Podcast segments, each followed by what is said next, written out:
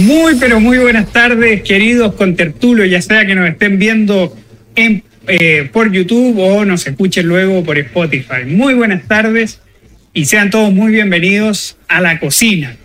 Invitamos a quienes nos están viendo ahora que le den like, que se suscriban, que también pongan la campanita para que le lleguen las notificaciones de todos los videos que a diario la Fundación para el Progreso entrega a nuestros queridos contertulios. Y aprovecho de saludar a nuestros dos grandes panelistas, a nuestros dos grandes contertulios. ¿Cómo está Mara Cedini? ¿Qué ah, tal? Muy bien, muchas gracias. La primera vez que me presentan antes que Jorge. O sea, estoy subiendo, Ah, estoy primero. subiendo un, un escalón aquí nuevamente en la cocina. Eh, no, muchas gracias por la invitación. Tremendo día, han pasado muchas cosas, tenemos mucho de qué hablar. Eh, agradecerle a todos los que se están eh, sintonizando aquí el programa La Cocina, por supuesto, como dice Juan, aprovechen de seguirnos en todas las redes sociales porque se vienen muchas cosas entretenidas en la fundación, así que eh, feliz de estar acá nuevamente, otro martes con sabor a lunes. Y aprovecho de Martes con sabor a lunes. Y aprovecho de saludar, tranquilo, Jorge.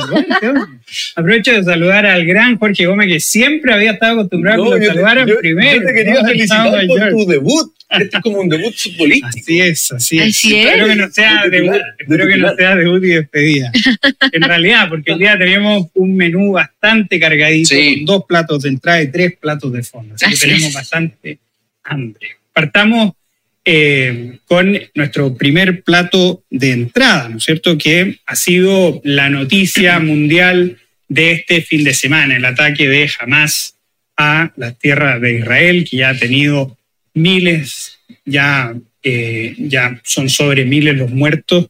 Muchos de ellos también incluyen a muchas víctimas chilenas, ya lamentablemente tres víctimas mortales de ascendencia chilena. Se trata de un hecho absolutamente dramático y con un contexto geopolítico también bastante interesante para analizar, Jorge Gómez. ¿Qué es lo que opinas?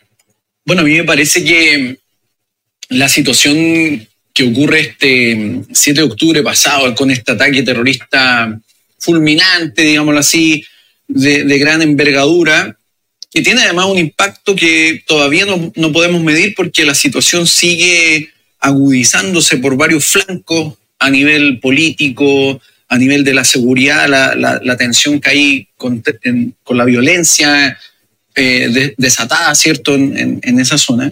Pero a mí me parece que hay que ver un punto clave que tiene que ver con cómo dinámicas autocráticas de alguna forma se empiezan a manifestar y a tensionar respecto a los sistemas democráticos a nivel eh, geopolítico, ¿cierto? Es decir, acá jamás eh, es una organización terrorista de carácter fundamentalista que obviamente rechaza no solo los, valo- los valores como que eventualmente ellos ven representados en Israel, sino que además los valores occidentales y con eso los valores de la democracia liberal, del Estado de Derecho y por lo tanto, de alguna forma, es un grupo que vindica una perspectiva autocrática del poder, eh, que, que además vindica una perspectiva eh, totalmente no secularizada de la religión y por lo tanto se opone a todo el marco que Occidente tiene en términos de religiosidad, de libertades personales, de Estado de Derecho.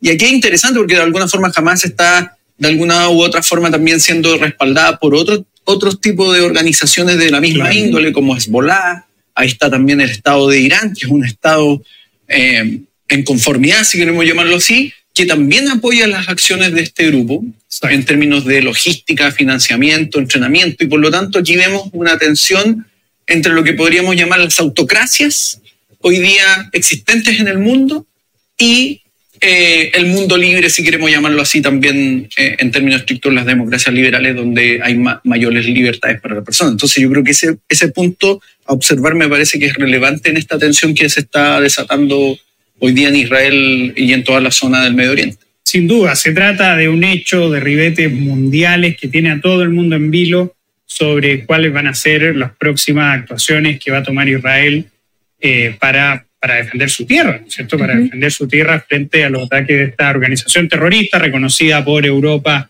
Reino Exacto. Unido y Estados Unidos, ¿no es cierto?, como una organización terrorista, pero que a su vez es una discusión internacional que tiene ribetes nacionales. ¿Tú cómo has visto, Mara Cedini, esto, la reacción que ha tenido el Mm. gobierno frente, frente a lo que ha pasado? Que hay muchos que han dicho que está bastante al debe. Sí, yo creo que es profundamente lamentable eh, todo el tiempo que se tomó el presidente en contestar a una situación como esta. Estamos viendo uno de los momentos bélicos más relevantes que hemos tenido y sobre todo que él, él ha tenido en su gobierno y se demora dos, tres días en sacar una declaración, una declaración que no solo demora, sino que además, saliendo uno un poco de esta tendencia millennial, es a través de un tuit ¿Cómo un presidente que está viendo un ataque terrorista de este calibre no sale presencialmente a hablar con los medios, a dar una declaración formal como gobierno, como Estado de Chile, cómo nos tomamos este tipo de situaciones?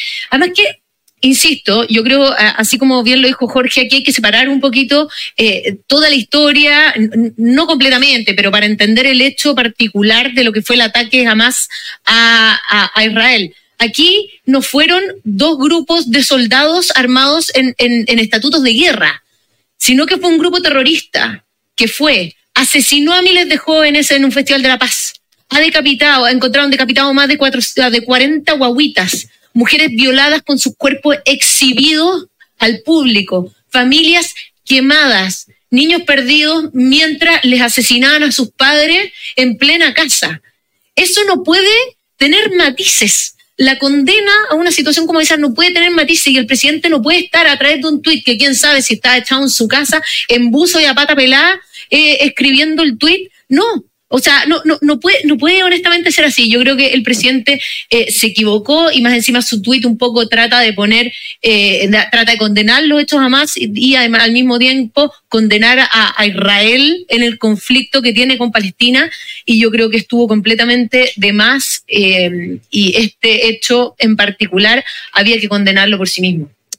Exactamente, y es ahí donde uno se pregunta en realidad ¿Se trata de una típica chambonada del gobierno o en realidad estamos hablando de una política ya bastante pronunciada eh, con un gran tinte anti-Israel? Y es ahí donde uno tenemos que repasar la historia, la historia bastante reciente y la hemos querido señalar en cuatro actos.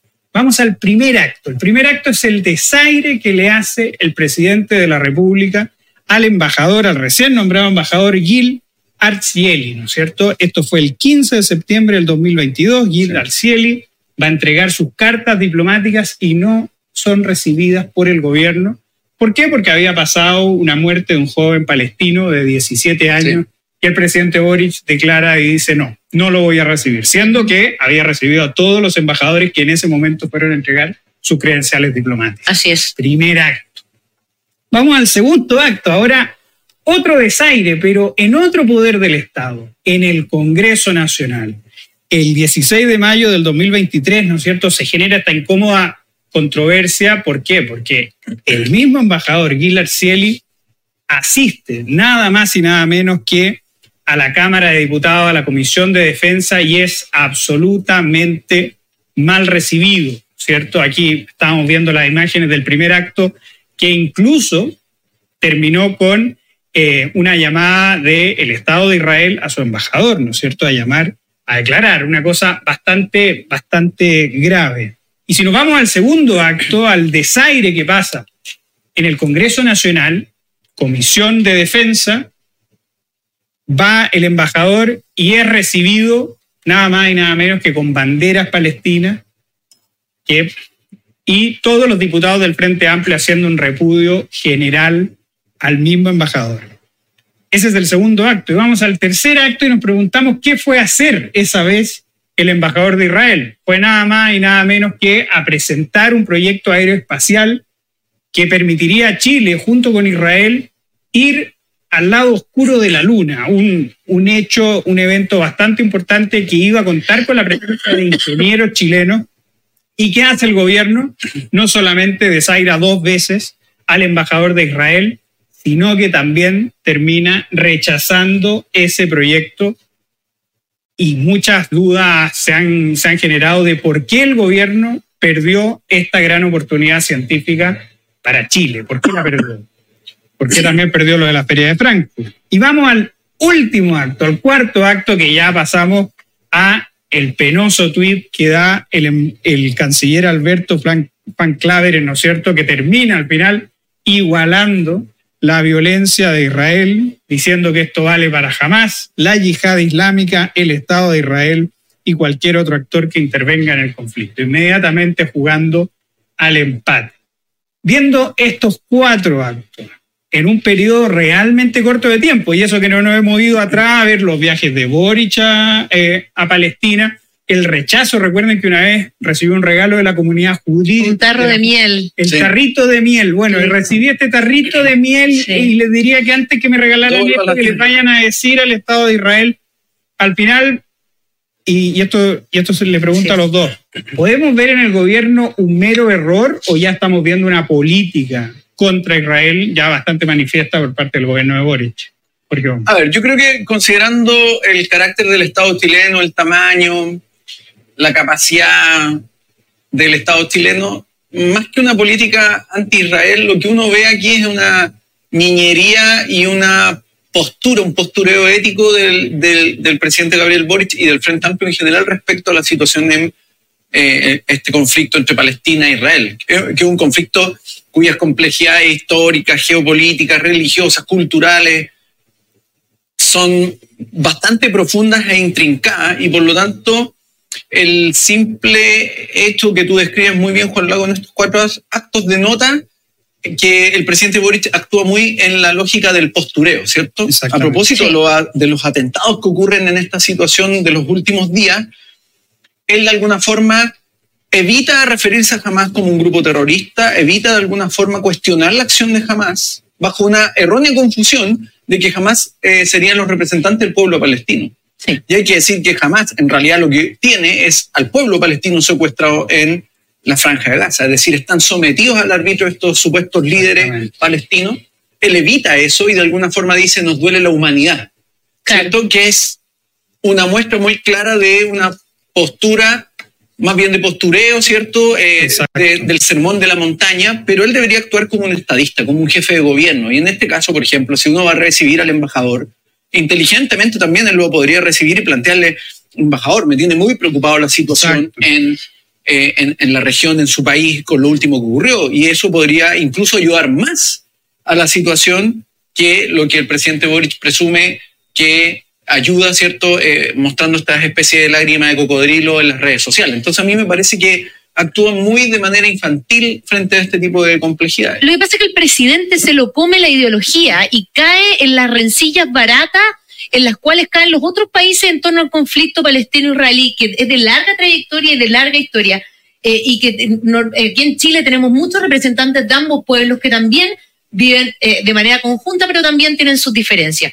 Hoy día eh, vimos declaraciones del, eh, de Putin diciendo que este el, el- el bombardeo de Israel finalmente era una re- representación del fracasado modelo de Estados Unidos. Entonces, al final entramos en esta disputa nuevamente, tipo medio guerra fría, al respecto, en el cual el presidente Gabriel Boric cae ideológicamente precisamente porque el Partido Comunista también es un fiel defensor de Palestina netamente por un tema político y no ni, ni histórico ni geopolítico. exactamente. Claro.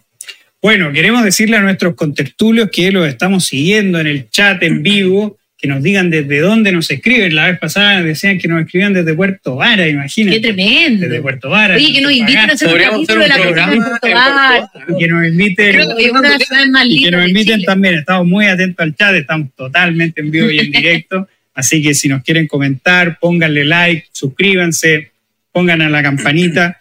Y terminado este plato de entrada, queremos invitar al director de la Fundación para el Progreso, animador de la cocina. Yo estoy aquí reemplazándolo modestamente, el gran Fernando Claro. Déjame encenderte el micrófono, que nos viene a dar una, una noticia. Hola Juan, ¿cómo va? Muy bien. pues. Hola Jorge, Hola, Fernando, claro. ¿cómo va Mara? ¿Cómo estás? Soy animador, nada, en- no, no soy animador, no, soy partícipe de la cocina, porque la cocina acá es de todas las FPP. El chef principal, digo. Claro, El chef principal, están buenas las pizzas, ¿eh? Sí, está buena. Ya. Mira, muy bueno. Una- un producto novedoso. Oye, les vengo a comentar, Juan, que tenemos un lanzamiento Así es. esta semana, este jueves, el libro Ecología de Libre Mercado. Mara, ¿Qué, qué está pasando ahora? ¿Qué está pasando ahora? No sé. Lo escucháis hablando del conflicto árabe-israelí, muy duro. Aquí cambiamos el tema y nos vamos a la naturaleza, ¿cierto? Este libro, Juan, Jorge, Mara, tiene mucho que ver con un libro que nosotros leímos en un podcast, para que todos nuestros escuchas sigan este podcast que está un poco olvidado, ¿cierto? En, en lo que conversamos día, día a día. Lecturas políticas. Síganlo, por favor. Está en Spotify y ahí hemos leído como FPP muchos libros. Ahí leímos un libro de Elinor Ostrom, la primera mujer premio Nobel, para ponernos a, a tono con el, Claro, con el reciente premio Nobel, premio Nobel de De Economía. economía. Eh, una mujer, Claudia Golding. El premio Nobel que escribió el libro que leímos es Elinor Ostrom, El gobierno de los comunes. El gobierno de los comunes se enmarca en la misma materia que este libro trata y que nosotros publicamos por primera vez en Chile, Ecología del Libre Mercado. Trata principalmente de cómo la ecología funciona con el ley de mercado, con, digamos, el derecho de propiedad, Ujú. que sea bien establecido, Exactamente. con el conocimiento que, que cada persona o comunidad tiene y es superior, la premisa, al que puede establecer tener el planificador El central. burócrata. ¿no es cierto? El burócrata que tanto nosotros ponemos en duda. Entonces, eh, este libro se enmarca en esa, en esa em, tradición eh, económica de la ecología y lo desarrollan, lo desarrollan acá Terry Anderson, un gran intelectual, y Donald Leal. No sé cómo se dice Leal. Leal. em, son los fundadores de un centro de estudio muy importante en Estados Unidos, el. Síganlo para que lo vean. Y como el primer, es primera vez que lo publicamos en Chile, digamos en Chile, eh, en conjunto con Unión Editorial. Otra editorial muy famosa para, para quienes seguimos el mundo liberal. Y bueno, eso los dejo todos invitados. No sé si ustedes tienen alguna pregunta. No, yo, yo quería decir, Fernando, que un Eh, poco eh, es un, es un- veo un. No, no, no, un, estoy un leyendo el matamito. libro, voy a- Un matamito, porque siempre, eh, digamos, los sectores más progresistas tratan un poco de apropiarse de los temas que tienen que ver con el medio ambiente, y yo creo que este libro puede ser muy inspirador y un poco abrirnos el terreno para poder discutir estos temas de la perspectiva del libre mer- mercado y cómo este potencia eh, un, un sistema ecológico más efectivo y eficiente. Gracias por la, por la pregunta. No sé cómo esté. no, porque, eh, bueno, porque lo, lo que hace esta, esta tradición, digamos, de, de ecologista es privilegiar la libertad individual Sí. por sobre eh, El, la, man- la ganas de controlar el mandato de la autoridad, claro. el mandato de la autoridad, ¿cierto? Ahora, siempre es importante eh, poner en balance cosas. Ujú. pero la ideología controladora socialista siempre privilegia el control, entonces utiliza la causa verde, la causa de la protección de la naturaleza, con la que nosotros también compartimos, pero la instrumentaliza para controlar al resto, Claro. a la sociedad Claro. eh, y a miles de, bueno, eh, de personas, comunidades. Y aquí, bueno, este es un libro de 1990, al, al igual que el libro de Ostrom, por lo tanto son libros antiguos, eh, que es inter- interesante leer por los principios que defiende, pero además por los casos que pone en, en, en, en- cada capítulo. Por Sí. ejemplo, cuenta cómo, digamos, el estado de Seattle, no, no Seattle, la ciudad de Seattle, el estado de Washington, que aquí un conocedor de, de- de los en Estados Unidos. Eh, al, al privatizar un parque, al, hacer público un parque que era privado, un parque que, que funcionaba muy bien, y eh, eh, Seattle llega y lo expropia, por- porque tiene, tiene el poder de expropiarlo, Claro. pagó bien, todo bien, pero lo expropia y el parque se destruye por completo. Llega el nuevo burócrata, cortan los cedrones más, caros eh, y, bueno, y lo, manejan mal. ¿Qué ocurre? El parque eh, pierde su bio- biodiversidad y riqueza natural. Y así hay miles de ejemplos. Eh, cuentan cuestiones históricas de Estados Unidos, como cuando está, eh, estaban todos los campos despoblados y iban avanzando los colonizadores, los inmigrantes, y cada vez se hacía más escasa la tierra, empezaban a operar los derechos de propiedad, funcionaban y se protegía la tierra. Fernando, claro, a ti que te gusta observar pájaros, ¿conoces la historia de Mao y los pájaros en China? Mao. No me digas que. Averigua, no, averigua. No me digas que Mao era observador de pájaros. No. Eso dicen, dicen Bueno, que, ahí- ahí no, no era observador. dicen que es un patrón, dicen que es un patrón común en liderazgo autoritario. Autoritario, ¿no? Autocrático. No, Oye, averigua, averigua eso. Había como un, empresario. un personaje raro. Ah, eh, Un el empresario. sí. Oye, bueno, entonces, eh, eso, eh, a eso lo, lo dejamos invitados. No, no se pierdan este lanzamiento. Quienes están en Santiago pueden venir de manera presencial. Tenemos grandes presentadores, porque va a estar el ex, el ex subsecretario de Medio Ambiente, Ricardo Irarraza. Ricardo Irarrázaval. Va a estar Eduardo Katz. Eduardo Katz, que es del CEP, Centro del CEP Público, y Cristóbal de la Maza.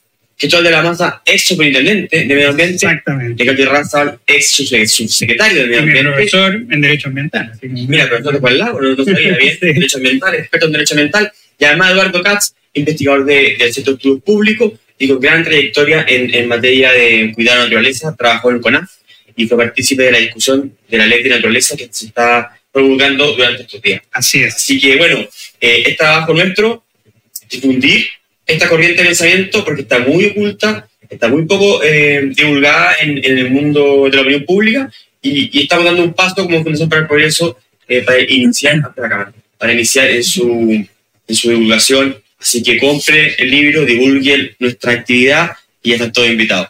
Gracias, equipo. Yo vuelvo a mis labores. Muy a tus aposentos. Mi aposento. Ya. Muchísimas gracias. Gracias por permitirme eh, entrar en su honorable Por favor, siempre, siempre eres bienvenido. Gracias. Adiós. Te pasaste como en dos minutos. Siete y medio. Muchas gracias, muchas gracias chao. Fernando. Absolutamente invitadísimos para el jueves. Esto también lo vamos a refrendar en la agenda FPP cuando lleguemos a su momento. Fíjate que nos saludan desde Colombia, Julián Ramírez. Así que un gran abrazo. Imagínate a lo que llega. Ya Glomar Banzer nos dice, yo estoy leyendo Economía Libre de Mercado. Así que imagínense, ya tenemos gente subida, subida al carro de este clásico de la literatura liberal, Ecología. el libre mercado. Y no solo tenemos el lanzamiento, sino Eh, que pueden adquirir el libro a través de nuestra página web.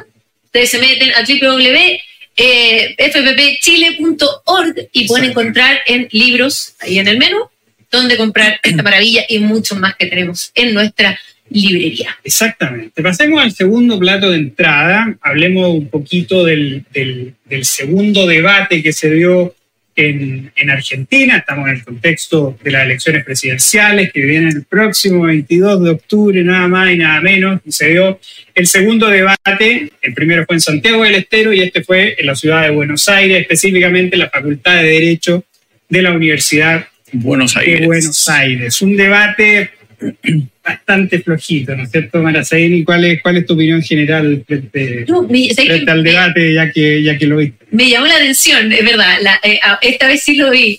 La vez pasada teníamos solo a Juan Lagos como experto. Pero me llamó la atención. Uno como que esperaría que, sobre todo los argentinos, que son mucho más histriónicos que nosotros, tuvieran un debate que es más acalorado, más intenso. Eh, pero me llamó la atención que en general los candidatos eran de, de- de oratoria bastante, Sí. que dejaba bastante que desear. Fue más o menos fome. Eh, hubo mucho ataque eh, en principios muy generalizado, no en políticas públicas específicas, con resultados, con comparaciones duras, sino que tú que vas a hacer esto y tú que vas a hacer esto otro, muy poco concreto, eh, trastabillado, eh, muy mal manejados los tiempos, de repente tenían dos, dos minutos y se demoraban demasiado en contestar algo que era más bien irrelevante y poco uso del tiempo para poner agenda. Eh, en ese sentido me llamó mucho la atención, los periodistas también bien flojitos en, en- en su manera de, de hacer las preguntas, interrogar, no había mucha Sí. interpelación. Bueno, Y, y- y bueno, y la verdad es que así como real ganador, yo no encontré que hubiese. Sí tengo entendido que al menos Patricia Bullrich mejoró del anterior Claro, porque había estado más de- o menos. había estado muy mal. Javier Milei estuvo muy tranquilo, que de él se espera mucho más histrionismo y más en realidad defendiéndose de todos lados. Claro, obviamente Javier Milei tenía mucho más que perder que ganar, así que tuvo una postura bastante moderada. conservadora. Hubo un, un- un gran, eh, un gran streamer y humorista argentino que decía que fome es Javier Milei jugando con línea de 5. Así que en fútbol es jugar muy ratones. Si Claro. es muy fome Javier Milei No Con la- con línea de 5, no estaba. Y, y bueno, se viene el 22 de octubre, las encuestas ya están dando por ganador, ¿no es cierto?, a Javier Milei, pero con un estrechísimo margen. Si nosotros vemos, vemos, vemos eh, esto, esto es, estos son los números que establece Radio Televisión Española haciendo un promedio de todas las encuestadoras hasta el 9 de octubre, que pone a Javier Milei en primer lugar con un 33,3%, Sergio Massa en segundo lugar con un 28,8% y a Patricia Bullrich con un 24,7%. Recordemos a nuestros queridos contertulios que para ser electo en primera vuelta en Argentina no es acá como en Chile que es 50 más 1, sino que se requiere obtener el 45% o obtener el 40% y tener una diferencia de 10 con el segundo en disputa. A pesar de lo que están diciendo estas encuestas, eh, fíjate que uno de los, de los grandes consultores, que es Gustavo Córdoba, dijo en la prensa de que hay posibilidades de que Milei gane en primera vuelta. Es decir, el líder de una de las consultoras más grandes, que es Subani Córdoba, señaló esto. Yo, y al final yo dije esto debe ser mentira. Pero lo dice con su qué, porque en el fondo. No, al final, dice, obviamente, si nos damos cuenta. ¿Es realista esa afirmación? Sergio Massa no tiene un 30%.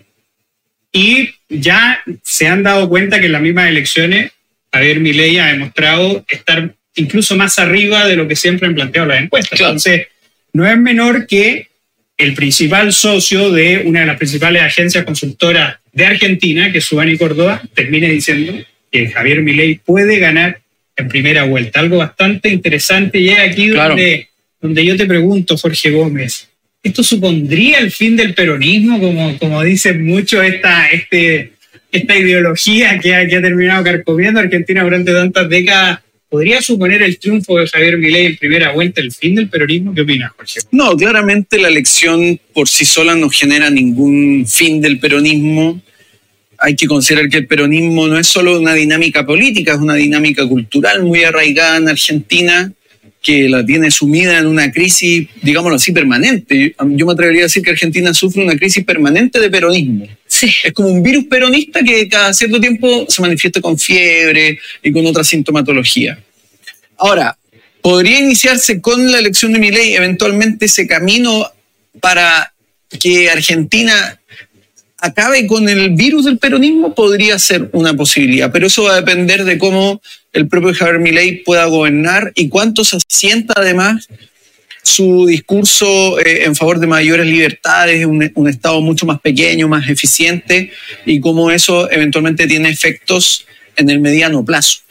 De lo contrario, va a ser muy difícil y va a ser más bien una especie de eh, como dicen, una golondrina no hace primavera, ¿cierto? Entonces eh, podría ser un voladero de luces si es que no se ancla, porque además este virus peronista está muy, muy arraigado en la sociedad argentina eh, y, ha costado un montón sacarlo. Sí, bueno, recordarle a nuestros queridos contertulios que hoy el dólar, el dólar ha llegado a los mil pesos, ha superado la barrera de los mil pesos en Argentina, nada más y nada menos. El peso chileno yo creo que por primera vez en la historia está valiendo más que el peso argentino. Eso es una cosa realmente importante, interesante, realmente conveniente en el sentido de que ahora uno puede calcular ya casi uno a uno el peso cuando uno ve el libro en Argentina. algo, algo, bueno, pero eso es un muy buen punto el que toca, el que toca Jorge Gómez. No hay al final. En las batallas culturales yo creo que no hay guerras definitivas, no, hay, no hay triunfos definitivos y mucho menos terminan definiéndolo una elección. Esto ha sido nuestro plato de entrada y ahora los invito a pasar a nuestro plato de fondo. Plato de fondo. bastante contundente que parte con un arrollado primero, con un guantán, no sé, que viene con la gira del presidente Gabriel Boric a Asia, especialmente a China, va a estar del 12 al 20 de octubre eh, en el lejano oriente eh, y nada más y nada menos se va a perder los cinco años del estallido social.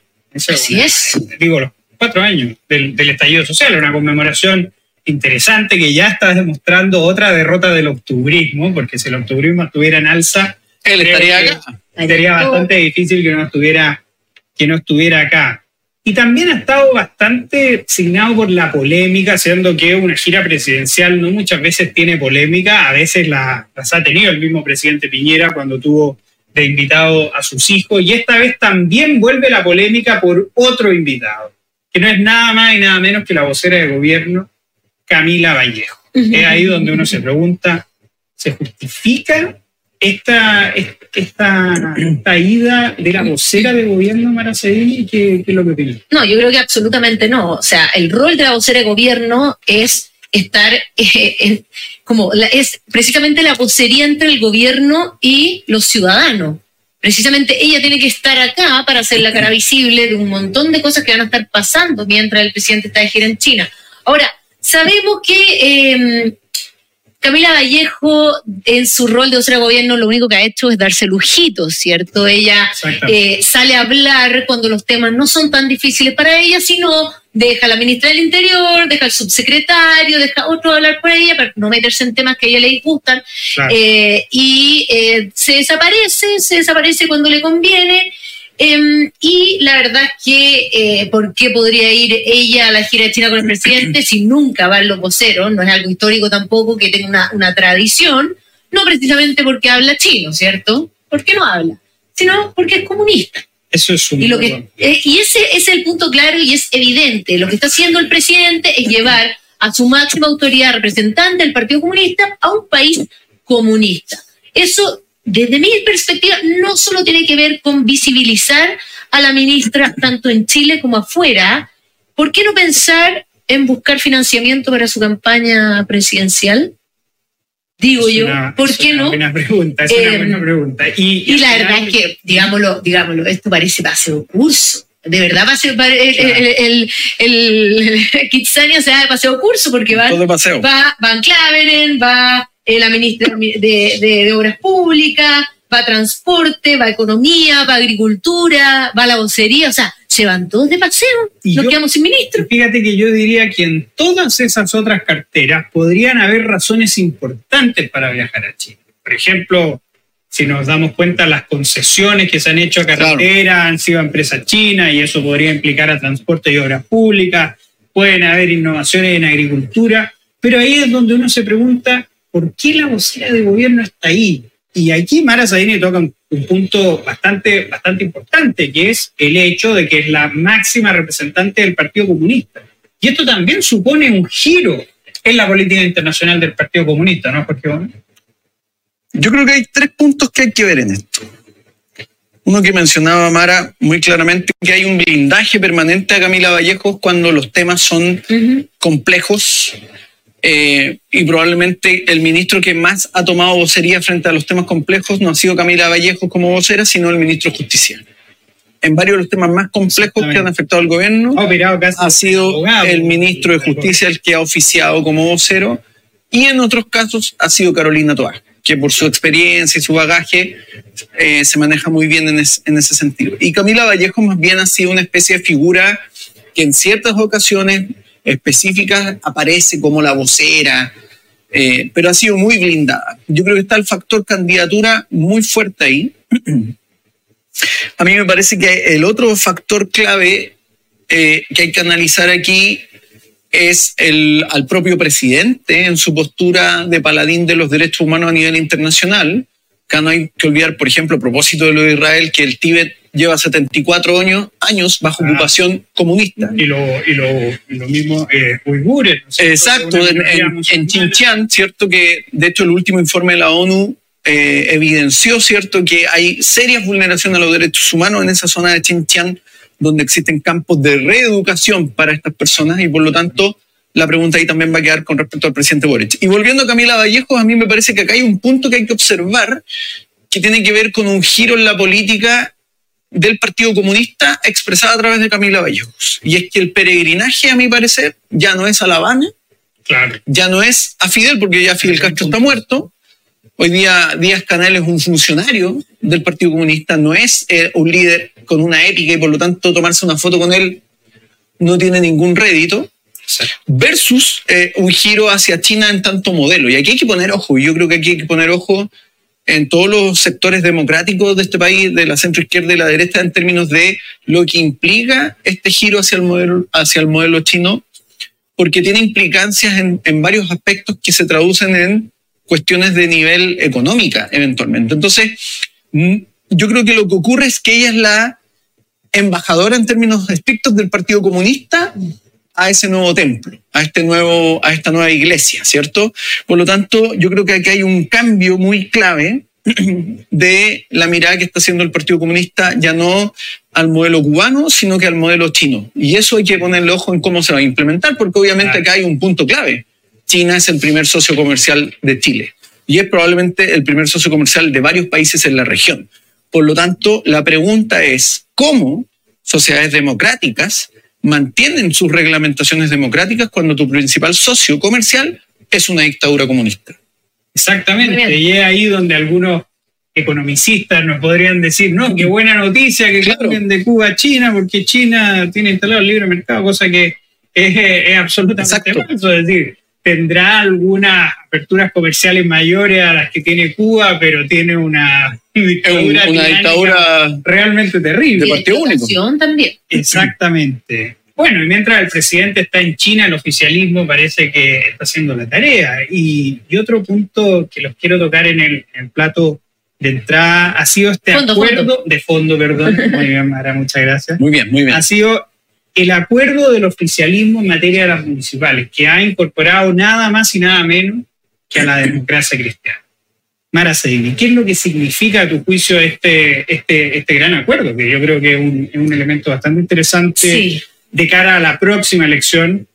Sí, yo creo que Eh, aquí que hay, hay, hay, hay varias cosas interesantes. Primero que todo, eh, vemos como el socialismo democrático, sin el Partido, Partido Socialista, que fue muy claro y enfático en separarse en el proceso constituyente por, eh, el- del Consejo, eh, de las elecciones del Consejo, por eh, que realmente estaban observando conducta eh, de matonaje por parte de la izquierda y el Frente Amplio, la izquierda del Partido Comunista, el Frente Amplio, hacia su sector, pese que eran eh, que tenían representantes en el gobierno. Pero yo creo que fueron muy claros y dieron una estrategia que yo creo que les iba a traer fruto a largo plazo, pero no les trajo en el Consejo. Entonces, hoy día frente a ese escenario se echaron para atrás y se vuelven a unir con las fuerzas que los han apabullado durante todos estos años. Eh, y eh, finalmente también la democracia cristiana, que digamos que era la que no estaba incluida dentro del oficialismo, eh, ya está mermada por todos lados porque su división de grandes líderes que hoy día están en demócrata y en amarillo, los dejó con el ala más radical de la izquierda, Claro. eh, en los líderes de, de la democracia cristiana, y la verdad que tan de capa caía, no les quedaba otra que sumarse a esta, volvemos a la nueva mayoría, por ponerlo ahí.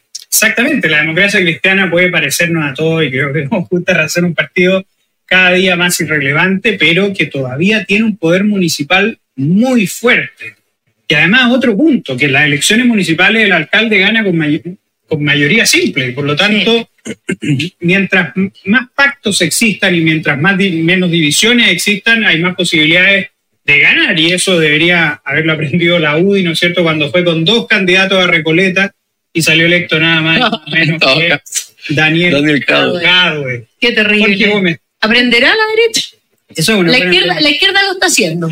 Eh, pero tú, Jorge Gómez, ¿cómo ves este, este acuerdo? ¿Como algo, ¿Como algo de fondo? ¿Podríamos llegar a la conclusión de que la democracia cristiana se, se integra en el gobierno? O, digo, ¿Cómo interpretas tú este, este pacto de cara a las A- elecciones A municipales? ver, yo, yo lo analiz- analizaría desde dos perspectivas. Una es como la dinámica de poder que los partidos tienen.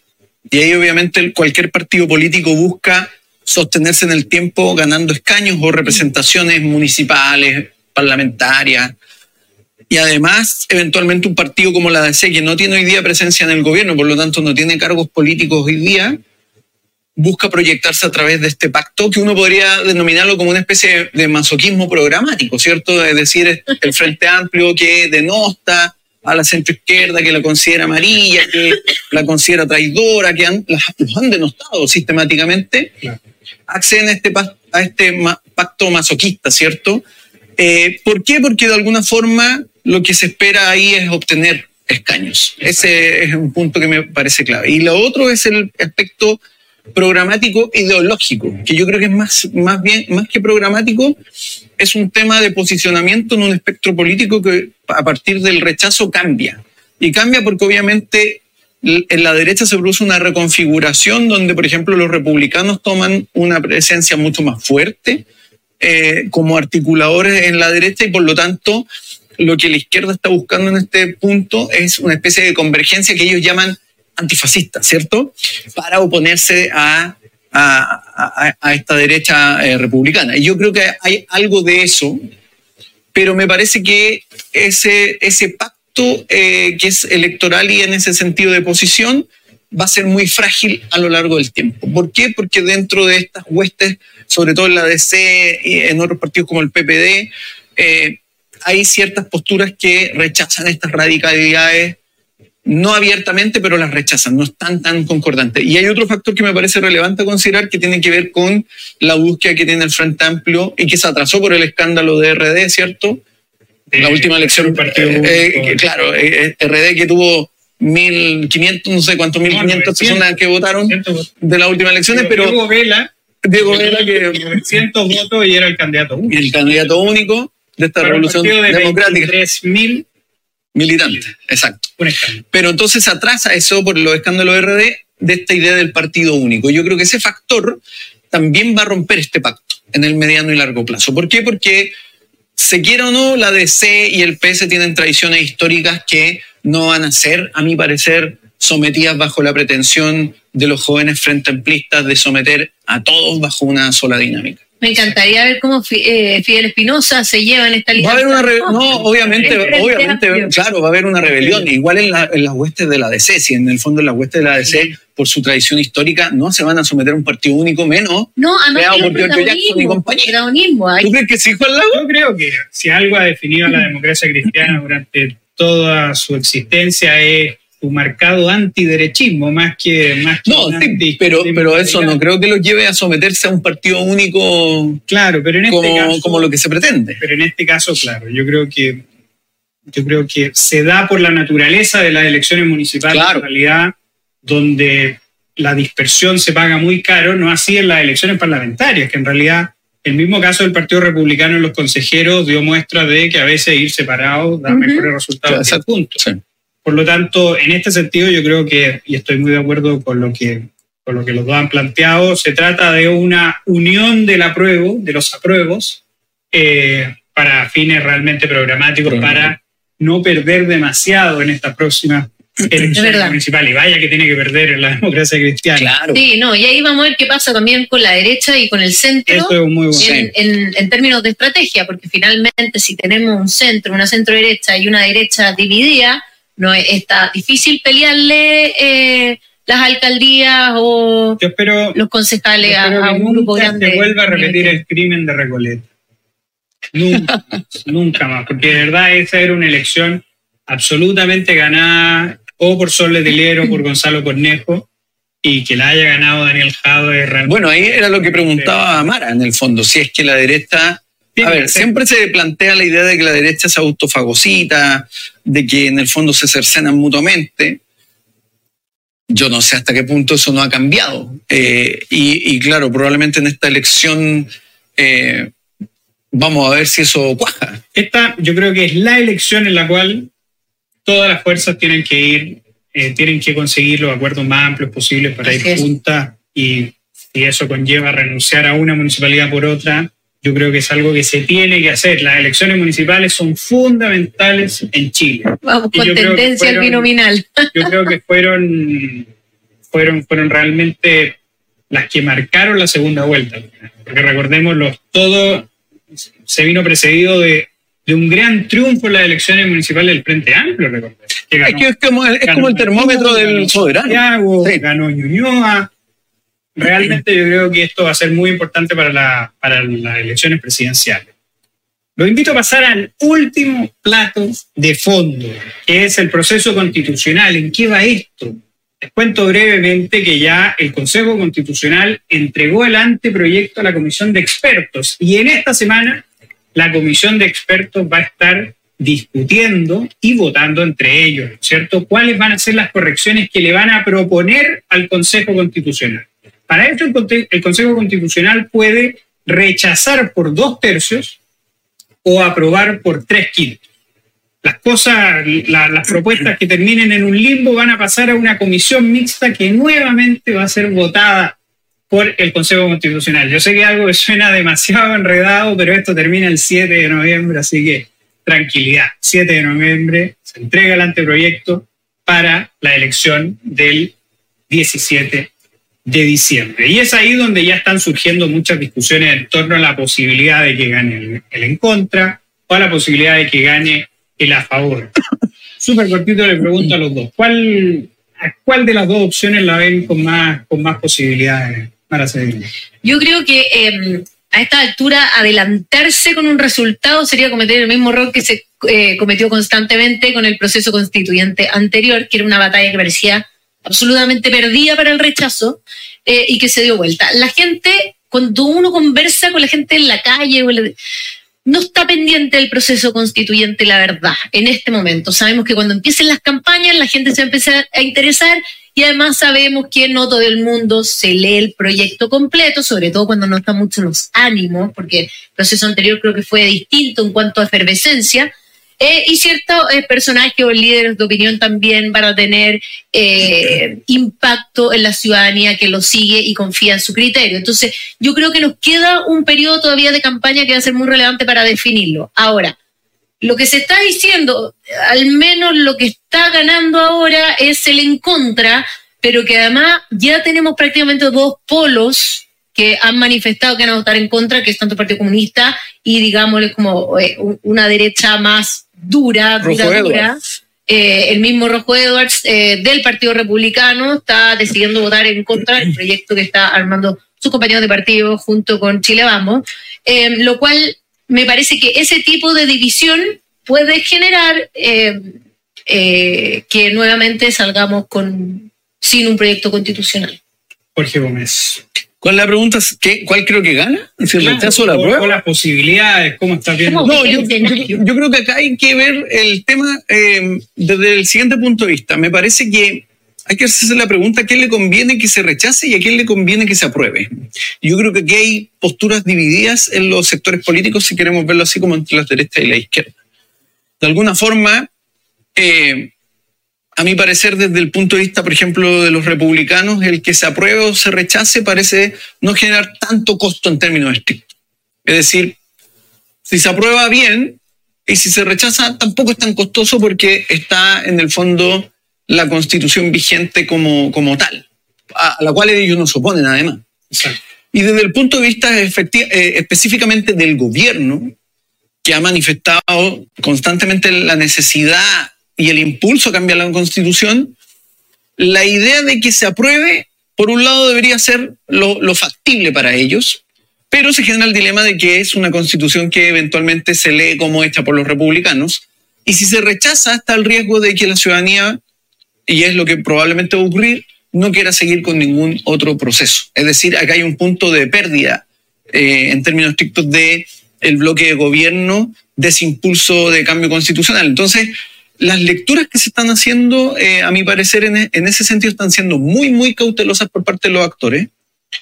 Y yo creo que la ciudadanía también está manifestando la misma cautela. Es decir, es muy probable que la prueba vaya aumentando a medida que se va haciendo más explícito el contenido del documento y a medida que las posturas de los actores vayan manifestándose a favor o en contra del documento. Y aquí hay un punto clave. A mi parecer, los actores del antiguo, del antiguo apruebo eh, han quedado de alguna manera u otra invalidados para cuestionar el documento actual, porque defendían un documento que era en términos muy estrictos deficiente. Identitario. Exactamente. Por lo tanto, la ciudadanía se va a guiar por aquellos en los cuales confió y que cree que su decisión fue adecuada, que fue aquellos que daban indicios de que había que rechazar y no aprobar el documento. Ese es un punto. Yo creo que ese es un, elemento clave. clave que tú tocas, Jorge Gómez, y por, lo, y por lo cual también es muy importante que las fuerzas políticas empiecen a identificar quiénes estaban por el apruebo antes. Ahora estamos hablando de que hay figuras súper moderadas, como por ejemplo la que fue presidenta de la comisión de expertos, Verónica Undurraga, pero recordemos que Verónica Undurraga era una firme partidaria de la prueba, que firmaba cartas de muchos académicos a favor de la prueba.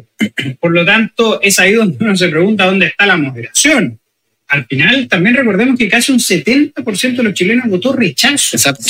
¿Cómo no somos capaces o cómo no es capaz la clase política de poder recuperar a ese electorado para conseguir un apoyo realmente masivo para en realidad poder ganar Oye, eh, el, el Y es divertido estas cosas medias cíclicas. Veía, eh, veía un tuit de Marco Enrique Minami que decía, eh, rechacemos esta constitución y hagámosle una reforma a la actual ya que tenemos los cuatro séptimos para poder hacer cambio. Y una decía, oye, perdón, pero el, el, el rechazo para reformar fue hace como tres años atrás.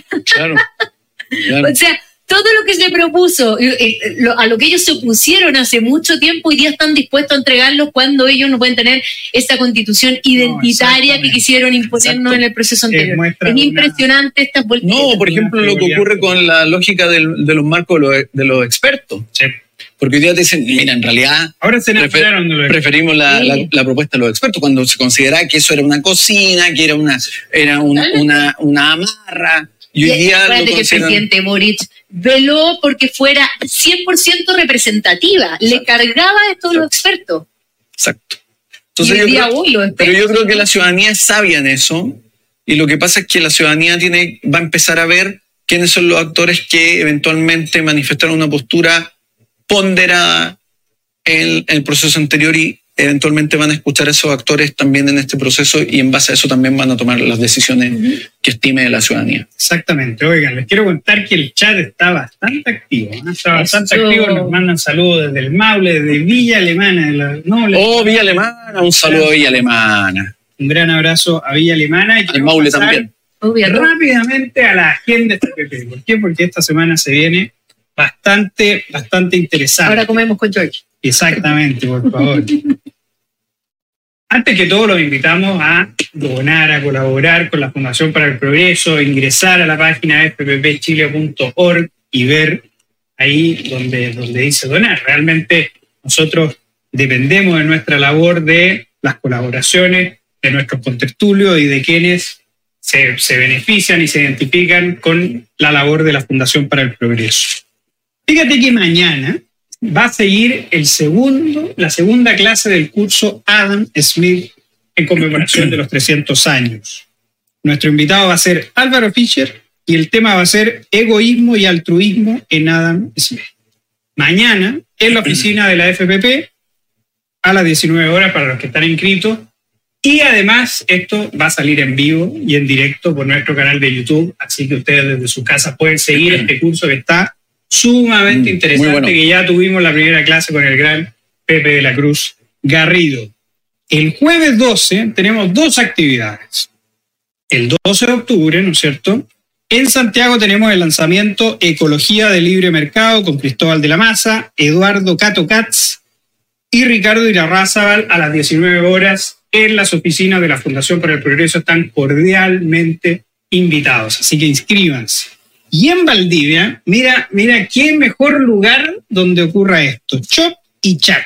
No me invitaron. Voy a A las quejarme con 19 Valdivia. horas, imagínate, yo creo que es el mejor lugar en la oficina panorama. de la Fundación para el Progreso donde Sí. se puede realizar este Chop y Chat. Así que a nuestros amigos de la eh, oficina de Valdivia de la Fundación para el Progreso están cordialmente invitados el jueves 12, ¿no es cierto?, en Avenida Independencia, número 625, piso 3, en Valdivia. Y el viernes sigue el ciclo de lectura del libro de Ace Galar, del gran Axel Kaiser, a las 13.30 horas en la oficina de Valdivia. Si quieren conocer más sobre todas las actividades, todos los videos y todas las novedades que están en la Fundación para el Progreso, los invitamos a suscribirse a nuestro newsletter, a seguir nuestras, nuestras redes sociales y a seguir también a nuestro chat eh, en WhatsApp. Uno tiene, uno tiene un chat aquí donde te llegan todas las, todas las notificaciones. Así que no hay excusa para no enterarse de lo que está pasando en la Fundación para el Progreso. Pasemos a, a- a- nuestra, a nuestra mm, Sección. Siempre, siempre me recuerda en esta sección a, a- a Gonzalo Winter, no sé por qué. Es un habitual, es un habitual de el esta jugo, el jugo de la semana, que vamos a partir con don Jorge Gómez. Jorge, ¿quién ha sido acreedor, merecedor de este, de este jugo de la semana? El jugo esta semana para mí es un antisemita declarado, Mira, Daniel Jadwe. Quien dijo ante el ataque terrorista de Hamas y la barbarie que se visualizó en ese ataque, dijo textual, el pueblo de Palestina tiene el derecho a resistir. ¿Y por qué Daniel Jadwe es el jugo esta semana? Porque Hamas, primero, no representa al pueblo de Palestina. Segundo, esa no es la forma de resistir de un pueblo, es decir, con más barbarie. Y tercero, porque jamás tiene sometido al pueblo palestino en la franja de Gaza a la arbitrariedad del fanatismo religioso y del fanatismo terrorista, que además se dedica a reclutar niños desde pequeños para prepararlos para la guerra, para ser los señores de la guerra, y por lo tanto hablar de que jamás está actuando en nombre del pueblo palestino y de que esa es la forma de resistir del pueblo palestino frente a un conflicto de larga data, me parece no solo una irresponsabilidad, sino que denota la falta de ética de Daniel Jaue, el antisemita declarado en Chile. Así que ese es mi jugo esta semana. Sí, Muy buen jugo, muy buen jugo. Vaya, vaya mal, mal vocero que tiene la causa palestina, la verdad. Es muy mal vocero. en Daniel Jadwe. Mi jugo de la semana va hacia otro compañero de, de- del, del alcalde Daniel Jadwe, que nada más y nada menos que nuestro ministro de Educación, Nicolás Cataldo, quien hoy en el Mercurio dijo que la crisis educativa que seguimos sufriendo a causa de la pandemia y de la violencia también, eh, y, de la gran, eh, y de la gran inestabilidad que existe, sobre todo en la educación pública, esta crisis educativa va a durar 10 años. Realmente me parece una declaración sumamente complaciente con, con- con un drama realmente grave que es la educación de los más chicos. Yo creo que un ministro serio, con un verdadero sentido de urgencia, dándose cuenta de la magnitud del desastre educativo que tiene, no puede de manera complaciente proyectar esta crisis a los 10 años. 10 años que estos niños ya habrán terminado su educación y por lo tanto quizá esta crisis solo se soluciona cuando estos niños terminen y lleguen a la mayoría de edad. Realmente me parece absolutamente dramático que el ministro de Educación termine diciendo que esta crisis dura 10 años y quedarse tan pancho. Una vergüenza y este es mi jugo de la semana, el alcalde Nicolás. No, preocupante el jugo, Juan Lagos, porque de hecho, ¿cuántas generaciones se pierden en este proceso? En este mal proceso. Y además, no nos olvidemos que parte del Frente Amplio y el Partido Comunista, cuando el ministro Raúl Figueroa quería que los niños empezaran a volver a clases porque se estaba evidenciando en la crisis, no dudaron en hacerle o intentar hacerle una acusación constitucional. Exactamente. Mara Cedri, ¿qué- ¿cuál es tu jugo? Mi jugo de la semana está dirigido a la ministra de la Mujer, Antonia Orellana, a raíz del ataque de Hamas contra eh, civiles de Israel. Ella admitió, varias horas después, las mujeres no son un campo de batalla. La resolución 1325 del Consejo de Seguridad de las Naciones Unidas es clara. Todas las partes del conflicto deben respetar el derecho internacional y proteger a mujeres y niñas de la violencia de género, violaciones y abusos sexuales. Ministra, no necesitamos un recordatorio de las normas de convivencia. Lo que necesitamos es que usted condene fuertemente los actos de masacre y asesinato que cometieron estos grupos terroristas contra hombres, mujeres, niños y niñas, guaguitas, que no tienen ninguna, ninguna culpa eh, de estos conflictos. Lo primero que tiene que hacer es condenar, no citarnos unas normas internacionales. Sí, es realmente preocupante, gran jugo. realmente Mm. preocupante. Antonio Orellana, una activa tuitera y que está metiendo la causa feminista en todo, en el fútbol, si ganan más, si ganan menos, si hay, si hay una suspensión del sub-19 en el fútbol femenino, ahí está Antonio Orellana. Y parece que este fin de semana largo se quedó sin internet, ah, al parecer la ministra Antonio Orellana. No, es que yo creo que no trabaja los fines de semana. Pues No, Si- aquí- el- el- si el presidente Yo- no sale a la ministra- digámoslo- digámoslo como es. no- Digamos cómo es esta situación. Aquí Están se ve la, están pasando la calle. Aquí se ve el doble estándar del progresismo occidental, que desde la comodidad de Occidente, desde la comodidad de las democracias del Estado de Derecho occidental, dicen que el capitalismo es, es patriarcal, que en el capitalismo la mujer carece de derechos, pero bajo sus elucubraciones multiculturales son capaces de hacerse los desentendidos con respecto a la vulneración de derechos de mujeres en Irán, con la vulneración de mujeres como vimos por parte de grupos terroristas como Hamas, y ahí no son capaces de eh, levantar la voz contra el machismo y el, Patriarcado, el patriarcado y la opresión de las mujeres, sino que simplemente se vuelven cómplices pasivos de la brutalidad. Exactamente. Así es. Pasemos ahora a nuestros bajativos, ¿no es cierto? Nuestras recomendaciones de libros, series, películas, para que nuestros contertulios estén al día, al tanto de, de los grandes hitos culturales que están sucediendo. Vamos a partir con Mara Cedini. ¿Cuál es, cuál es tu bajativo, Mara? De, Uy, el bajativo, el bajativo que les traigo hoy día es una serie de Netflix que se llama La Diplomática. La tremenda actriz eh, Kerry Russell interpreta a la nueva embajadora eh, de Estados Unidos en Gran Bretaña, que se enfrenta a todos los conflictos eh, un poco que nosotros desconocemos que hay detrás de estas grandes embajadas y estas relaciones internacionales, sobre todo ahora que estamos con todo este tema, ir entendiendo. Ella era experta en la parte del Medio Oriente y eh, la, la- la llevan acá. Ella tiene un marido que es eh, diplomático de carrera y además tiene que enfrentarse a esa relación eh, entre su pareja y entre su nuevo cargo. Pero también les adelanto una cosita, no les voy a hacer ningún spoiler, pero la Casa Blanca tiene planes para ella. No se la pierdan, la diplomática en Netflix. En Netflix. Mira, qué interesante, Choro. ¿ah? Jorge Gómez, ¿cuál es tu bajativo? Mi bajativo es un clásico del año 1993 de un cientista político, ¿cierto? Y politólogo muy conocido, Samuel Huntington, y es el libro El choque de las civilizaciones. Un libro que me tocó leer a muy temprana edad en la universidad, pero que siempre es bueno eh, leerlo para comprender los, los problemas que hoy día se suscitan, por ejemplo, hoy día en Medio Oriente.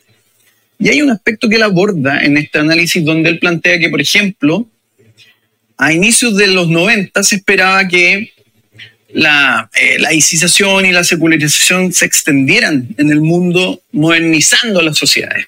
Pero dice lo que va ocurriendo es que lo- ocurre lo que él llama la revancha de Dios, donde la- las religiones se van reactivando de manera muy potente, contrariando mucho los marcos de las democracias liberales, y eso de alguna manera es lo que hoy día estamos viendo, no solo en el conflicto cierto árabe-israelí, sino que, y esto es lo preocupante, lo estamos viendo en el seno, es decir, en el interior de las propias sociedades occidentales. Lo vimos en las manifestaciones en España, en Francia, en Australia, en Canadá, donde grupos validaban la acción de Hamas, es decir, validaban la acción más bárbara que hemos visto en los últimos tiempos y sin embargo lo aplaudían dentro de la libertad que otorgan las democracias. Entonces, es un, libro muy clave que hay que siempre estar revisando para comprender lo que ocurre hoy día y un gran politólogo como era Samuel Huntington. Sin duda, un clásico de clásicos. Clásico de clásicos. El choque de las civilizaciones. Mi recomendación, ya que ha estado súper interesante, me da, me da no sé qué